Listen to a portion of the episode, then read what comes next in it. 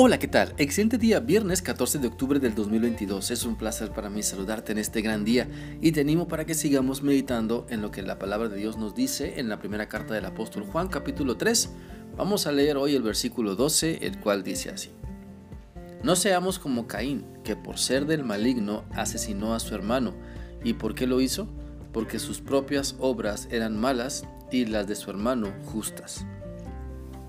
A través de este pasaje de la palabra de Dios se nos enseña que nuestras obras siempre van a reflejar lo que somos, lo que pensamos y hacemos aun cuando creemos que nadie nos ve.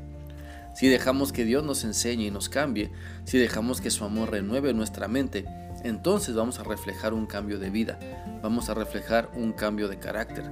Las buenas obras se reflejarán en nuestro actuar de manera natural.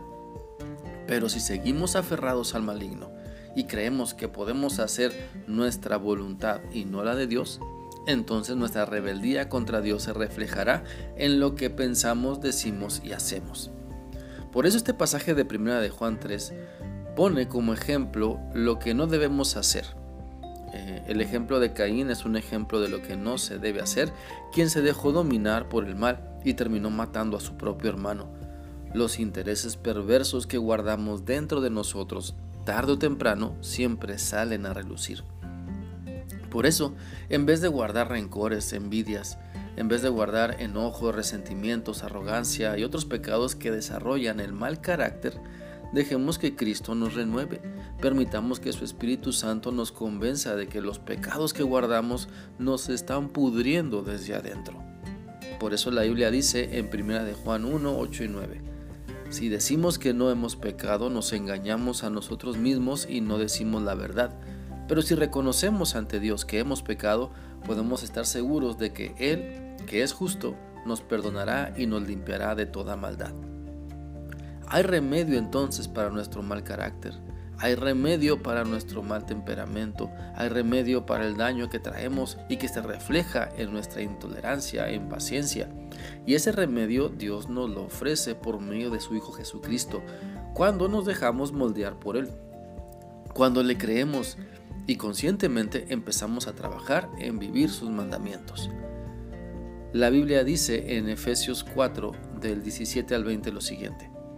Ahora les pido, de parte del Señor Jesús, que ya no vivan como los que no conocen a Dios, pues ellos viven de acuerdo con sus tontas ideas. Son gente ignorante y terca que no entiende nada y por eso no disfruta de la vida que Dios da. Han perdido la vergüenza, se han entregado totalmente a los vicios y hacen toda clase de indecencias. Pero esto no es lo que ustedes aprendieron acerca de Cristo. Entonces no dejemos que la vanidad domine nuestro ser al grado de pensar que no necesitamos a Dios. No caigamos en el error de que nuestra forma de pensar está correcta y no necesitamos ayuda. Mejor reconozcamos las áreas de nuestra vida en las que necesitamos urgentemente que Dios intervenga, en las que necesitamos ayuda y clamemos a Dios con toda la disposición de que Él haga lo que tenga que hacer para que podamos cambiar y disfrutar de esa maravillosa vida en Cristo.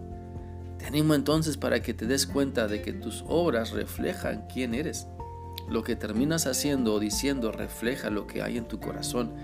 Y si Dios lo domina, entonces encontrarás sus bendiciones. Pero si la maldad lo domina, experimentarás las amargas consecuencias. Pongámonos a cuentas con Dios y dejemos que su maravilloso poder trabaje en nosotros. Espero que esta reflexión pueda ser útil para ti y que sigas meditando en tu necesidad de dejar de transformar completamente por Cristo. Que sigas teniendo un bendecido día y un maravilloso fin de semana. Dios te guarde.